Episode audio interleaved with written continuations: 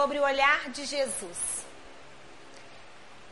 E é com muito carinho que a gente vai colocar algumas passagens de Jesus que vai nos alertar com relação à forma de olhar.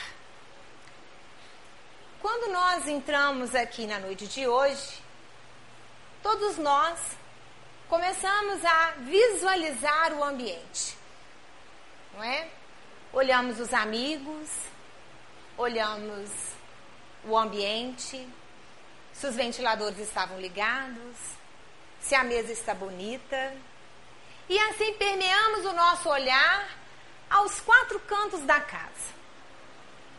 E aí fomos percebendo, através do nosso olhar, tirando aí então as imagens, tirando então uma reflexão ao entorno e começamos então a fazer o nosso julgamento. Julgamento esse que nós temos em nossa mente com um olhar bondoso, um olhar crítico ou um olhar ruim daquilo que estamos a observar. Na nossa reflexão, nós colocamos que quase todos nós, na grande maioria, somos dotados de ótima visão. Mas há aqueles que têm uma visão precária, assim como nós, que possuímos uma visão é, precária com relação ao perto, aquele outro amigo que é precário na sua visão à distância, há aquele companheiro de jornada evolutiva que tem momentaneamente nessa passagem a cegueira num processo expiatório, transitório também, enfim, várias formas de termos a nossa visão. Mas todos nós somos possuídos de belíssimos olhos. Olhos esse que nos possibilita a vermos ao nosso derredor. Aqueles irmãos que são dotados infelizmente, momentaneamente, de cegueira, ele tem os seus instintos aguçados. Mas nós que aqui estamos, temos a nossa visão perfeita. Mas colocamos na noite de hoje uma grande diferença. E uma diferença assim, ela é sutil entre a visão e o olhar. Então, nós queremos colocar como está a nossa visão? Como eu estou vendo o outro? Como eu estou interpretando através do meu olhar o companheiro de jornada evolutiva? O companheiro que me faz parceria em meu lar? O companheiro de trabalho? O companheiro do dia a dia? Como eu estou compreendendo através do meu olhar os irmãos ao derredor? É uma pergunta muito simples, que cada um de nós a fazemos diferenciada. Jesus, no seu evangelho e nos seus evangelhos, ele vai colocar para nós um ensinamento com relação à forma de olharmos. Porque Jesus, conforme belíssimamente nos deram de presente essa imagem, Jesus ali ele está olhando, ele está no monte, com certeza fazendo aquelas suas orações, as suas reflexões e olhando ali uma visão de uma cidade que vamos colocar como Jerusalém. E Jesus, então, através dos seus evangelistas, vai nos ensinar a importância do olhar. E nós pegamos lá em Mateus 7, vamos ver se é o 7. É o 6. Mas antes de nós lermos o 6, nós vamos falar sobre o 7. Mateus 7, 3. Lá no ensinamento de Mateus, capítulo 7, ele fala para nós com relação ao julgamento. E nós, com esses olhos abençoados que possuímos, ao olhar o entorno, emitimos momentaneamente o nosso julgamento. Jesus coloca lá para nós, em 7.1, que devemos ter cuidado com a forma que olhamos, para que nós não possamos fazer um julgamento errado. Não julgueis, está escrito lá, para que não sejais julgados. Da mesma forma que você julgar, será julgado. Da mesma forma que você medir, será medido. Então, é um alerta. Lá, então, em Mateus é, 7,3, nós vamos ver que será o próximo, ele vai nos alertar com o que tem no nosso olhar. Então, nós vamos colocar o que Mateus fala para nós em 6, 22 e 23. Ele vai falar da candeia, da lâmpada que é os nossos olhos. Então ele coloca a candeia do corpo, quer dizer, o olho, os nossos olhos, né? A candeia, essa luz que refletimos, a candeia do corpo são os nossos olhos. E ele coloca também, de sorte que se os teus olhos forem bons, quer dizer, a forma com que eu olho uma situação, a forma como que eu vejo o meu irmão, não da forma que às vezes a gente olha o nosso companheiro e vai começar a observar. Nossa, o cabelo dela cresceu. Nossa, olha a roupa dela. Nossa, tá terrível. Olha como ela está se comportando. Não é certo. Não é desta forma. Então ele coloca: se os teus olhos, né, forem bons, de sorte se os teus olhos forem bons, todo o teu corpo terá luz. Vocês já viram a forma de quando nós olhamos para alguém que amamos? Como se abre em nós, como se reflete em nós uma luz? Gente, só torna umas pessoas mais felizes. E ele ainda coloca ainda: se porém os teus olhos, olhos forem maus, todo o teu corpo terá, será tenebroso. Será fechado, você não vai deixar a alegria entrar em você. Você vai criar pensamentos mórbidos em torno da situação que você está visualizando, que você está colocando para fora ou para dentro de si próprio. Se, portanto, a luz que em ti há são trevas, quão grande trevas então você vai ser? Quanto, tão quanto trevas você será. Então devemos tomar muito cuidado. Porque atualmente nós estamos colocando muita, muito julgamento, muito formalismo e julgando o companheiro de trabalho. Então, com isso, o nosso olhar ele não é um olhar bom. Ele é um olhar comprometido. E quando a gente fala do olhar bom, quando a gente é, exterioriza um, um, um olhar negativo, é porque nós estamos exteriorizando o que está em nós. Quando temos um olhar crítico a determinadas situações, aquele pequeno ponto, ele grita em mim. Por isso que me incomoda no outro. Eu não tenho Jesus em mim para dizer, ele é meu irmão. Ele vai mudar. O que posso fazer se ele gosta de vestir-se assim? O que posso eu fazer se ele gosta de usar o cabelo assado? Nós não vemos a criatura com os olhos da bondade do amor. Nós não visualizamos ele com uma visão espiritual. Nós visualizamos os companheiros de jornada com a visão física daquilo que ele é e que está acontecendo. Então, devemos sempre lembrar que os meus olhos é a luz que vai fazer brilhar em mim é o meu olhar de bondade, é o meu olhar de serenidade, que vai fazer com que esta alegria, esse foco se abra para que eu tenha paz interior. Lá em Mateus 7, que a gente até tinha antecipado, porque é, eu, na minha mente a gente sempre coloca, vai norteando o que a gente estuda. Então, volto então em Mateus 7, 3, quando ele vai falar então do julgamento no 7,3 ele diz: Por que você repara no, no cisco que está no olho do seu irmão e não se dá conta da viga que está em seu próprio olhar, no seu próprio olho? Isso nós temos essa mania imensa de ver os defeitos do companheiro, dos amigos. né? E vai ver que aqueles defeitos que a gente aponta, eles estão em nós. Que da mesma forma que eu estou vendo os defeitos do companheiro, o companheiro de jornada evolutiva também está vendo em mim. Os meus que eu não consigo enxergar. Ah, mas quais são os argueiros? São vários argueiros, não é? Vários. E nós bem o sabemos quais são.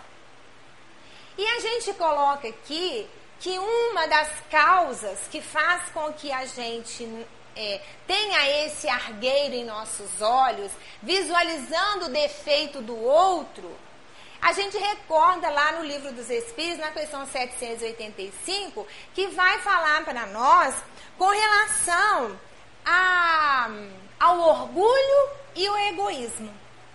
Quando eu começo a reparar muito no outro, os defeitos do outro, o problema do outro, e não vejo eles em mim, porque eles realmente existem, é o meu orgulho que não me deixa enxergar.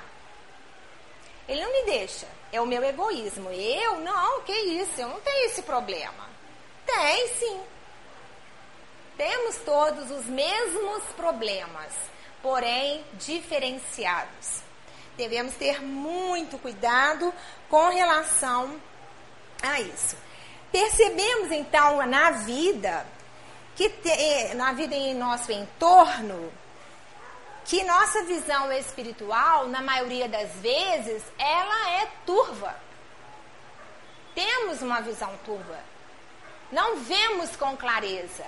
E temos que buscar em Jesus esse clareamento, porque em todo o seu messianato, Jesus nos descortina esse tirar as vendas do nosso olhar. Quando a gente falou da questão 785, é, lá está perguntando então qual é o maior obstáculo que a criatura humana tem para progredir, para que eu possa ter um olhar de compaixão. Qual é esse obstáculo? Então a gente acabou de falar anteriormente que é o nosso orgulho, que é o nosso egoísmo, que não nos deixa enxergar, não é? Então, o orgulho sobre forma de um amor próprio. O meu amor próprio, eu não tenho esse defeito. Fulano é que tem. Eu não tenho essa mania. Fulano é que tem, mas eu tenho outras. É uma análise que a gente quer colocar. Não vai colocar aqui na noite de hoje os defeitos X, Y, Z. Mas nós vamos buscar na noite de hoje o que o meu olhar tem feito com o meu companheiro de jornada evolutiva. O que o meu olhar tem feito com o meu próximo mais próximo, que é aquele que está dentro da minha casa. Porque o meu próximo são todos vocês, sim, mas ele inicia no meu lar. Nas minhas dificuldades familiares. Como é o meu olhar para a minha família, para os meus filhos, para o meu marido, para os meus netos? Não é? Então, é o orgulho do, desse amor próprio que não nos, é, nos, não nos permite que percebamos as nossas próprias imperfeições, que são muitas. Nós é, vamos passar à frente aqui. Vamos ver o que nós separamos para o próximo. Então, deixou bem claro, né, gente? Vamos guardar na cabecinha aí. Então, eu tenho que melhorar como está a minha visão, como eu estou olhando a vida, como eu estou olhando meus companheiros, como eu estou olhando o meu trabalho, com caridade, com amor, com compaixão, com serenidade e procurando ver dentro de si, na sua visão interna, como você se posiciona nesse momento. O olhar de Jesus. Nós vamos falar então daqui a pouco da forma que Jesus ele viu em determinados irmãos de jornadas de sua época como ele olhou as situações. Nós vamos permear ali. Como que foi? Jesus, no seu messianato, em momento algum, Jesus apontou, criticou, condenou, apenas e enormemente nos amou. E com esse amor infinito, neste, neste livro Viajou, nós vamos, é, do, do Emanuel, psicografado pelo Chico, ele coloca para nós que recordemos o olhar compreensivo e amoroso de Jesus, a fim de esquecermos a viciosa preocupação com o que o outro está fazendo, com o que o outro tem, com o que o outro se veste, como se coloca, como se comporta. Por vezes parece. É, Esquecemos a viciosa preocupação com o argueiro que, por vezes, aparece no campo visual dos nossos irmãos de experiência. O Mestre Divino jamais se deteve na faixa escura dos companheiros de, de caminhada humana. Ele jamais se deteve. Então, vamos ver quem. Nós, ele, ele, é, ao ler essa página, ele vai colocar para nós ele elege Bartimeu, o cego. Nós sabemos a história de Bartimeu. Vou passar para a história rapidinho. Bartimeu, cego, estava sentado à beira do caminho a esmolar. E eis que, de repente, ele ouviu um barulho, porque a multidão estava saindo da cidade de Jericó Cidade essa muito importante na época, lá em Israel, uma cidade tida como uma cidade do comércio, onde muitos iam lá fazer suas transações comerciais. Então esse cego ficava sentadinho à beira do caminho lá esperando as, né, a, o que poderia cair no seu cestinho de contribuições, vamos falar assim. Então estava lá a esmolar. Eis que ele então ouve a multidão passar e pergunta, e ouve dizer que era o Nazareno que passava por ali. Imediatamente ele toma de ímpeto e clama a misericórdia do Cristo. E nós bem sabemos como ele assim o faz. Ele diz: Jesus, filho de Davi, tenha compaixão de mim. E a multidão Disseram para ele: cale-se, fique quieto. Mas ele novamente toma-se do seu livre-arbítrio e clama a Jesus novamente: Jesus, filho de Davi, tenha misericórdia de mim. Jesus então para, quer dizer, ele estava caminhando, ele para e diz àquele que estava à sua volta: tragam-no aqui foram até o cego, aqueles que já tinham dito para ele que se calasse, que ficasse quieto, foram até ele e disseram-no: O mestre te chama. Tenha bom ânimo. Convida ainda o cego a ter bom ânimo. Então toma-o e o leve até Jesus. Narra algumas é, evangelistas que Bartimeu usava-se uma capa, uma couraça de proteção.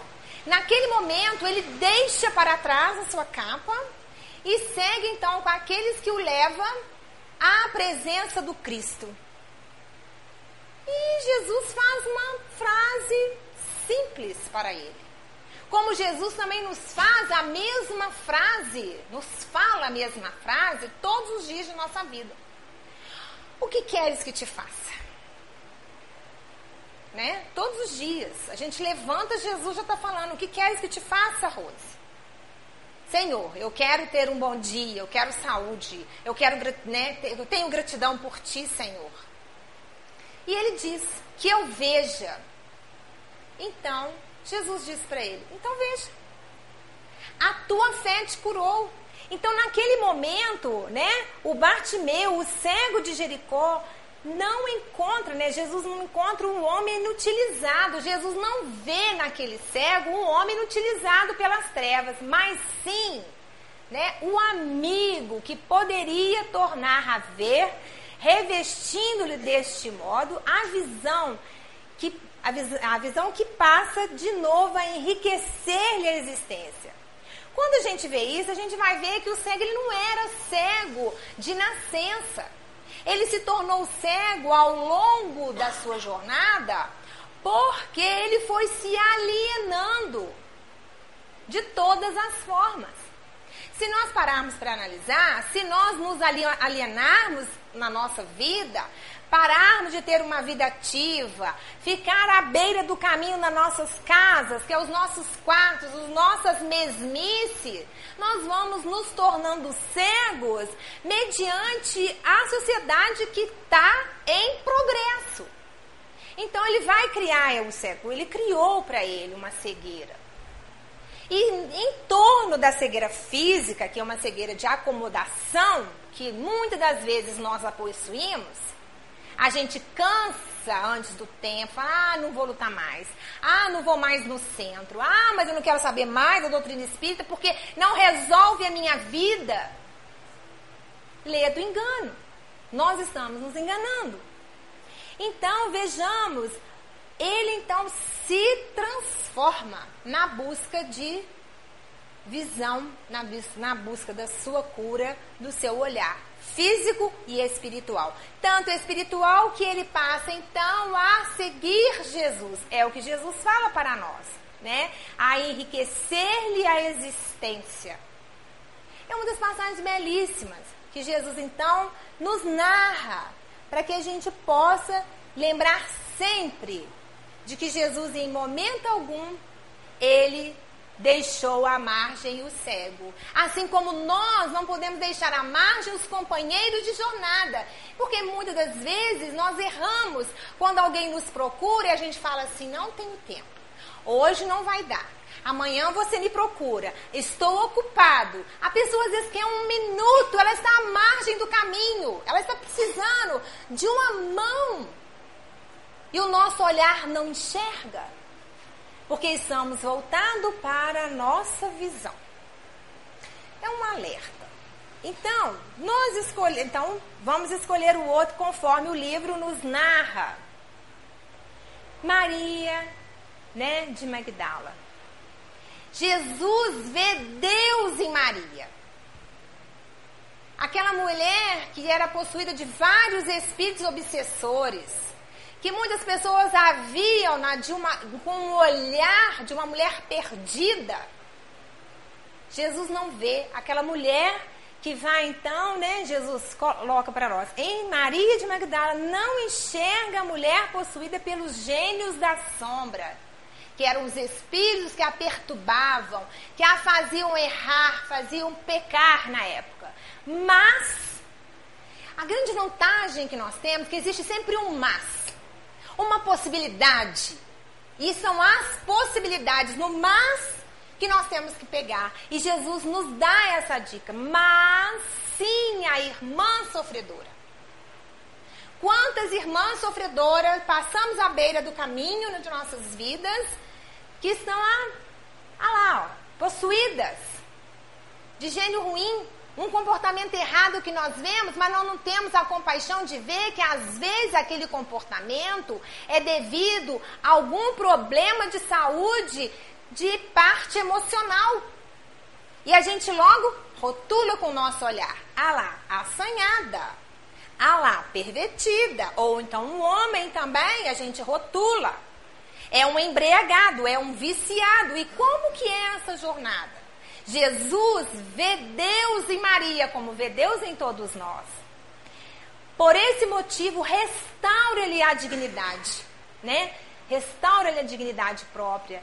Nela, plasmando a beleza espiritual renovada que lhe transmitiria mais tarde a mensagem divina da ressurreição. Foi ela então a eleita quando ela chega lá para olhar o túmulo de Jesus, vê que não encontra o corpo, encontra o anjo e ela sai para divulgar que Jesus tinha sido ressuscitado. Quer dizer, uma mulher que era da vida, perdida, restaurada pelo amor do Cristo e pela busca que ela fez. Uma ação que ela buscou a buscar Jesus e compreender nele um olhar de compaixão, de salvação para a vida. Nós, no livro, mostra uma outra, que é a história de Zaqueu. É tão linda a história de Zaqueu, né?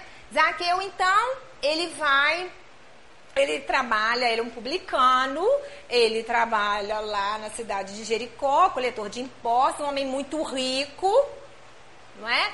Mas ele fica sabendo que Jesus vai a Jericó. E ele tinha uma vontade imensa de conhecer Jesus. Porém, ele era um homem de estatura mediana, a multidão, muitas pessoas, ele não iria conseguir ver Jesus, porque ele ia ser né, tampadinho lá no meio da multidão.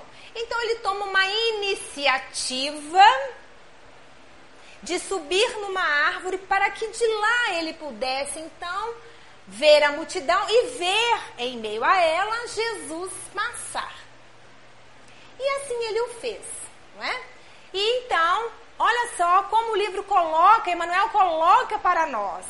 Em Zaqueu, né, Jesus não identifica o expoente da usura ou da apropriação indébita. Jesus não viu nisso nele, né?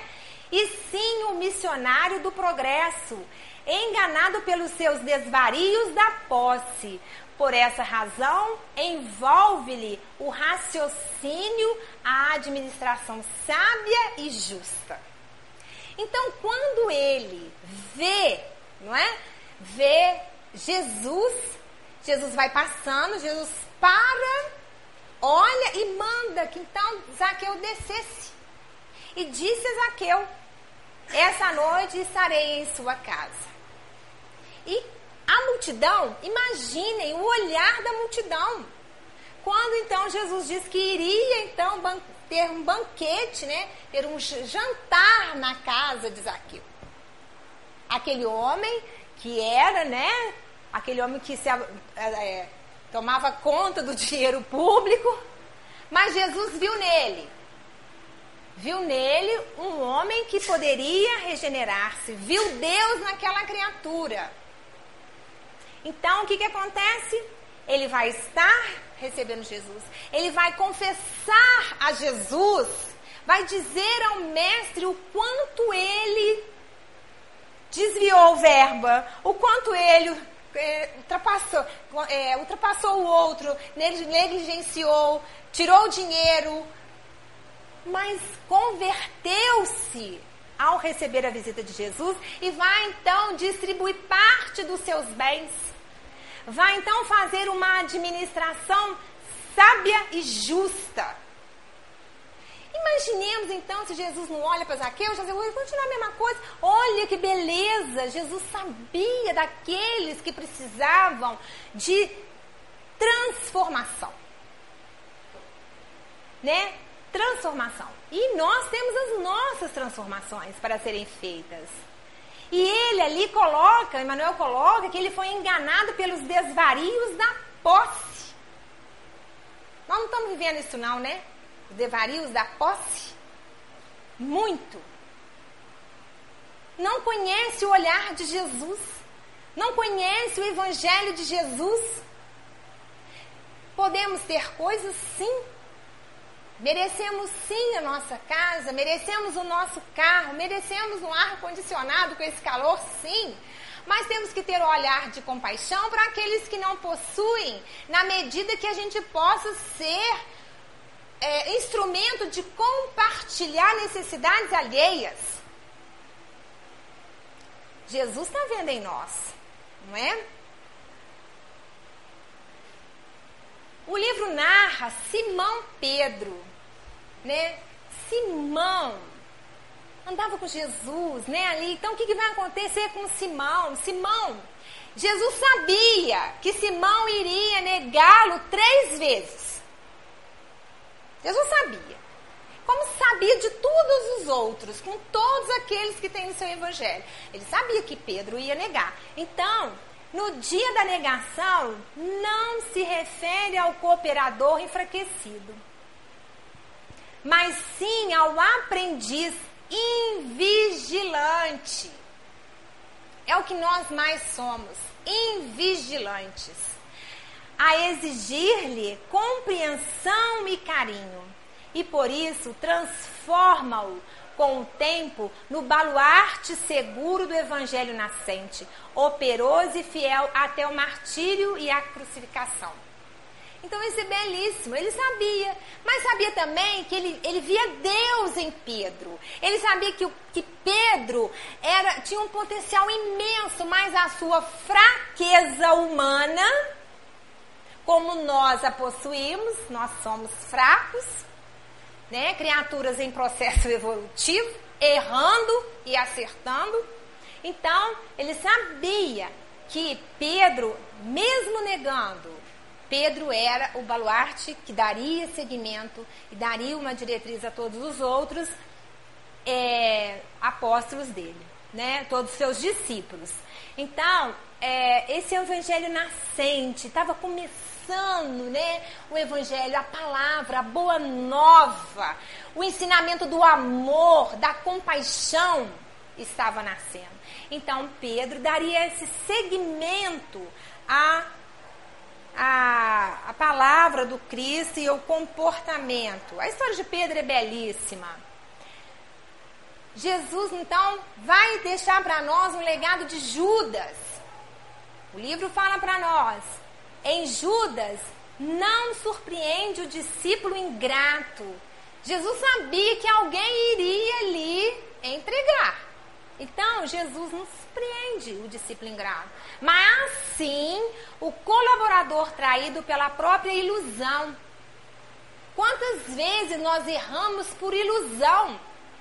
Ilude com uma situação, ilude com um comportamento, ilude com uma roupa, ilude com um trabalho. E nós vamos nos iludindo e fazendo de nós cegueiras físicas e espirituais. Então, né, ele foi traído por si mesmo, pela sua ilusão. Ele achava que se ele entregasse Jesus, Jesus, com aquele poder que ele via em Jesus, Jesus ia, ó, se salvar. Mas Jesus não, humildemente vai aceitar, né, a sua jornada de sofrimento, de crucificação e até o seu desencarno. E embora sabendo, fascinado pelas honrarias terrestres, porque ele gostava de dinheiro, Judas gostava do poder, do dinheiro, ele era é, todo né, em cima do salto, vamos falar assim, como muitos de nós, como muitos convivemos, como muitos estão por aí. As honrarias, ai, né, se sente o máximo, lê do engano, sacrifica-se até o fim aceitando a flagelação e a morte para doar-lhe o amor e o perdão. Quer dizer, Jesus vai então dar esse exemplo para nós de aceitação, de amor e perdão que se estenderia pelos séculos, soerguendo os vencidos e amparando a justiça das nações. Então, até hoje, esse amor e esse perdão que, de, que Jesus tem por nós, por tudo isso que nós somos, pelas ilusões que nós temos em nossos corações, em nossas vidas, pela é, essa, esse poderio, por esse estar por cima, que erramos e nos tira a verdadeira visão espiritual. O olhar de Jesus sobre Paulo. Quem já leu o livro Paulo Estevam sabe que é um dos livros belíssimos, né? Que a gente já leu e eu foi o na, dos livros da doutrina espírita foi o terceiro livro que eu li. E é um livro muito lindo e, e tem uma história. A história de Paulo é o olhar de Jesus o tempo inteiro e a lição que Paulo nos coloca dos enfrentamentos de quando ele era Saulo de Tarso, o doutor Saulo, dono, né, todo o poderio, e depois a transformação. Então, nós vamos ver que o doutor Paulo de Tarso, ele vai ter um processo de perseguição aos cristãos porque ele tinha uma fidelidade judaica muito grande, né? Então ele tinha aquela, ele era cego nas suas convicções religiosas da época. Então ele é o homem que vai perseguir os cristãos, que vai mandar prender e apedrejar Estevão, e vai ser bom quem não leu, vai ficar curioso, vai pegar o livro para ler, né? Todo mundo já leu aqui? Tem gente que não leu o livro? A gente vai passar assim, passar, né? Então, ele manda apedrejar, manda perseguir. E a gente vai ver que quando Paulo, ele. Paulo não, Saulo, estamos no Saulo. Quando Saulo sai em busca de Ananias, ele vai em perseguição a Ananias na estrada de Damasco. Ele ali tem um encontro, é, vamos dizer, espiritual, físico, transformador com a presença do Cristo.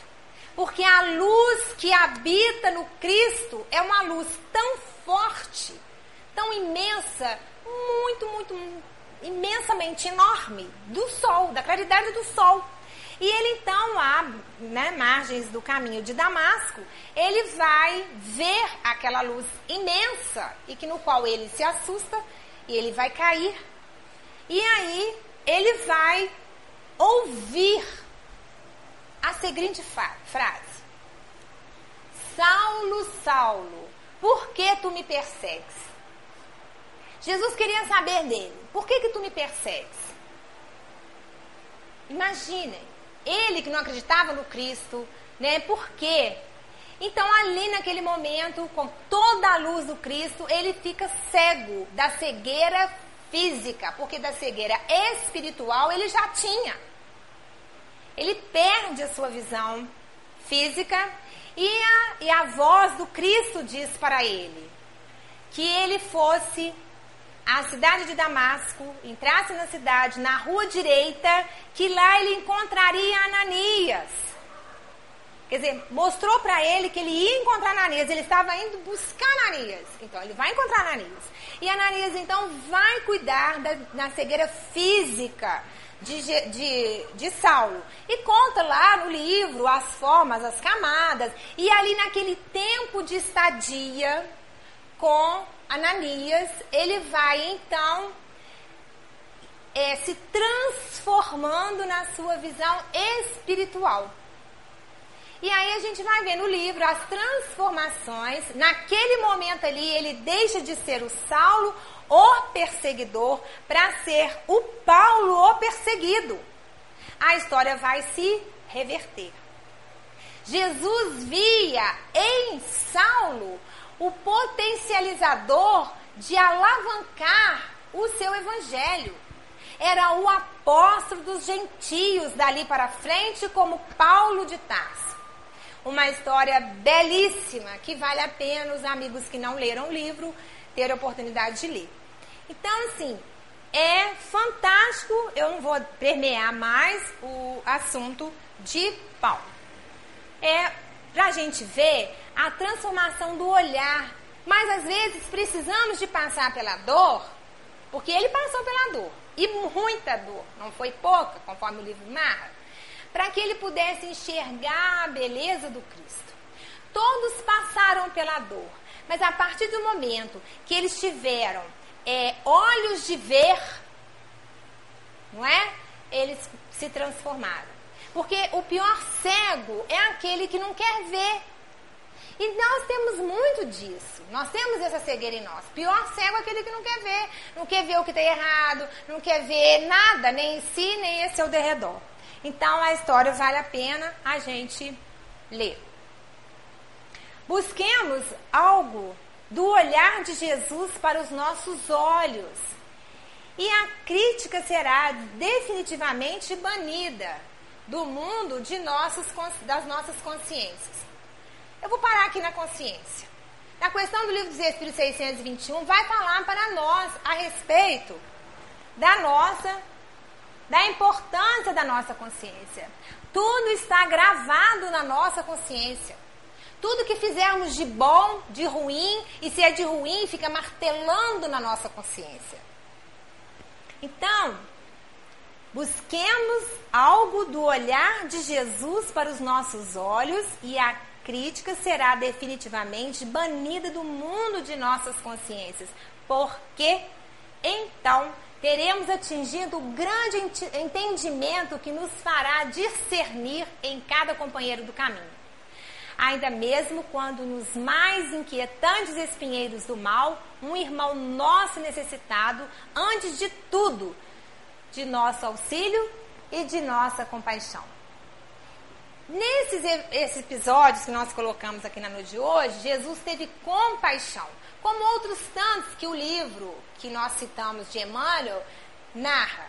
Nós vamos ver Jesus tendo compaixão pela mulher hemorroísa que busca sua cura.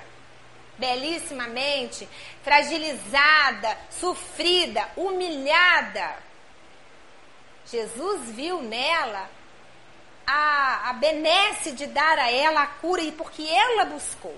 Então, se no momento presente eu estou passando por alguma adversidade, eu tenho que ter um olhar de compaixão para o meu derredor, para comigo mesmo. Vocês já viram que a gente não tem um olhar de compaixão com a gente?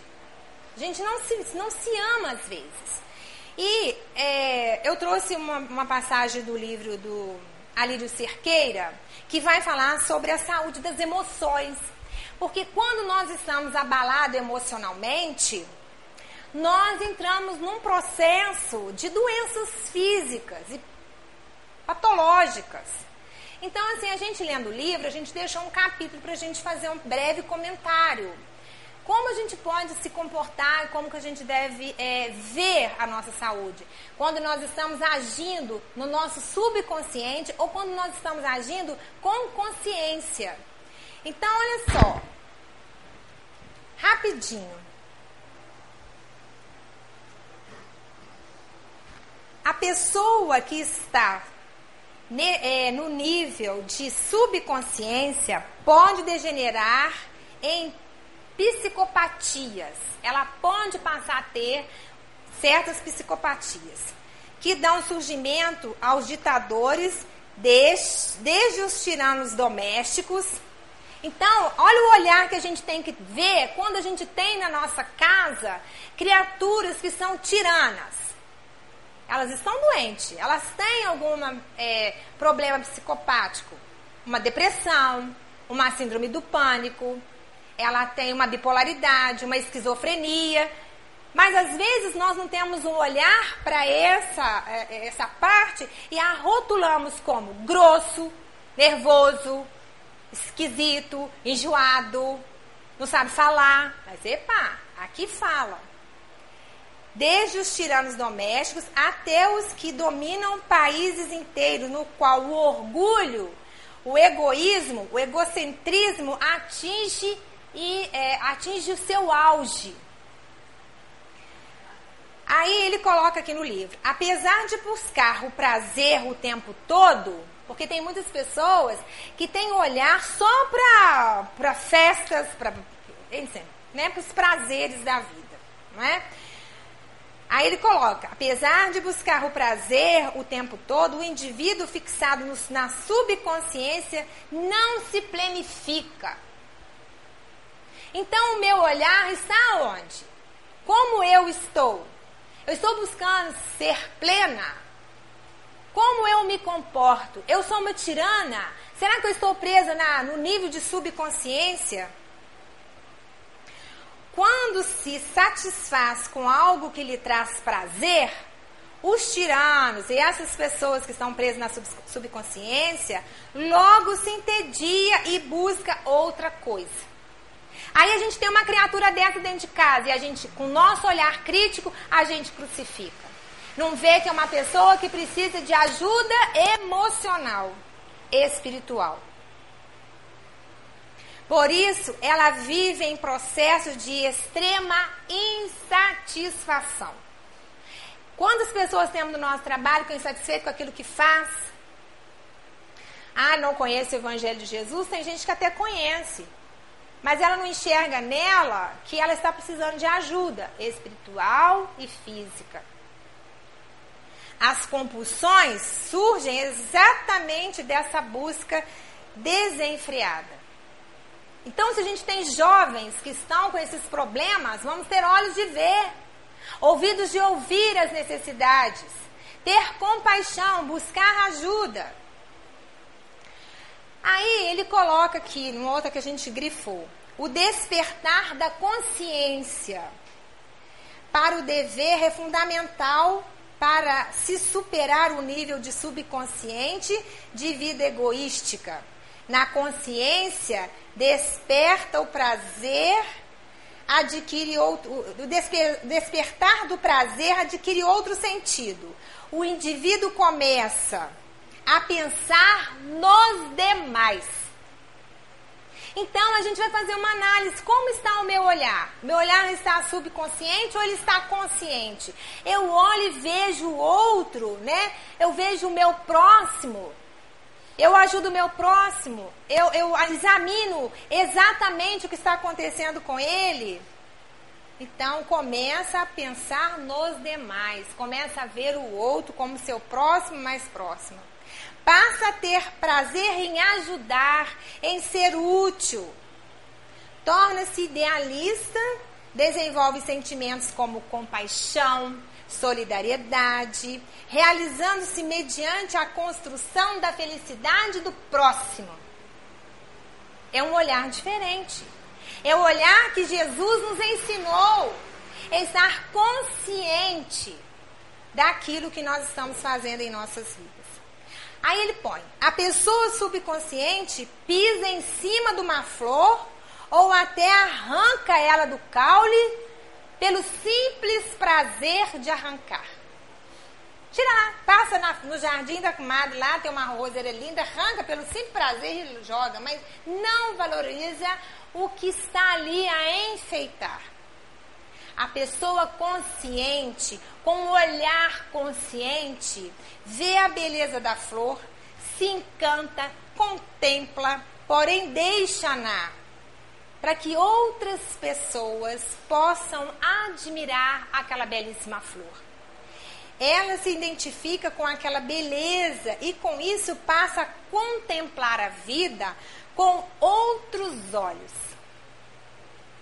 Então Jesus nos mostra através do seu evangelho como ter olhos de amor, olhos de compaixão. E ele nos mostra através da saúde física, da saúde da, das emoções, a contemplar a vida com outros olhos, com muito mais satisfação, com muito mais alegria daquilo que vê, daquilo que faz e daquilo que faz mais consciente for a pessoa, mais prazer ela sentirá em uma conversão agradável, edificante. Então é uma análise que a gente tem que fazer conosco mesmo. Nível de consciência caminhando para a superconsciência. Superconsciência é a nossa destinação final. É que nós tenhamos nos transformado cada vez mais e vamos crescendo e evoluindo é, espiritualmente. A elevação da consciência é fator, fator fundamental para a conquista da energia mental saudável.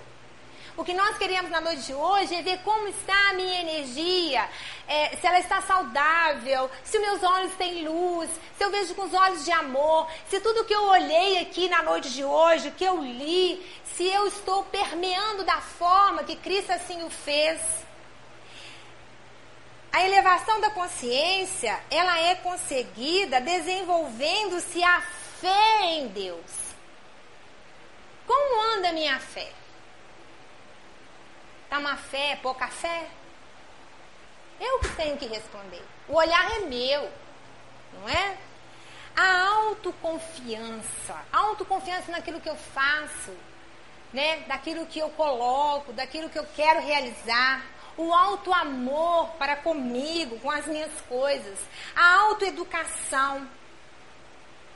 O autoentendimento. E principalmente, principalmente ele coloca para nós a importância da oração.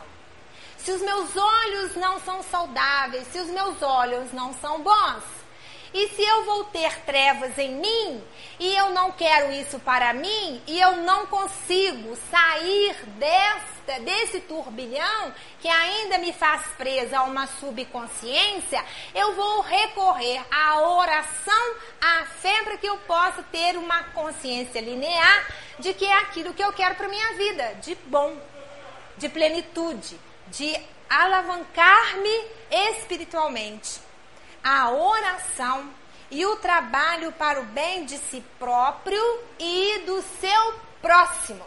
Porque quando se faz bem a alguém, a gente é muito mais feliz. Muito mais feliz. A gente tem uma a gente fica feliz de estar ajudando, de estar colaborando, né? De dar uma ajuda, de dar um presente, de dar um carinho, de dar uma palavra, de dar um telefonema, de dar um abraço, de dar um sorriso.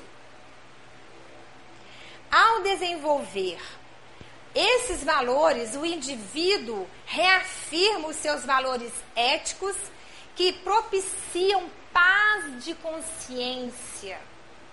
Ah, como é tão bom ter paz de consciência. Como ter, é bom chegar a hora de nós deitarmos, fazermos a nossa oração, lembrar lá da questão 919 e fazermos uma análise do nosso dia ver como que nós permeamos o nosso dia, agradecer ao Pai, porque a oração é, ela tem três estágios, né? A gente vai louvar, agradecer, a gente vai louvar, pedir e agradecer.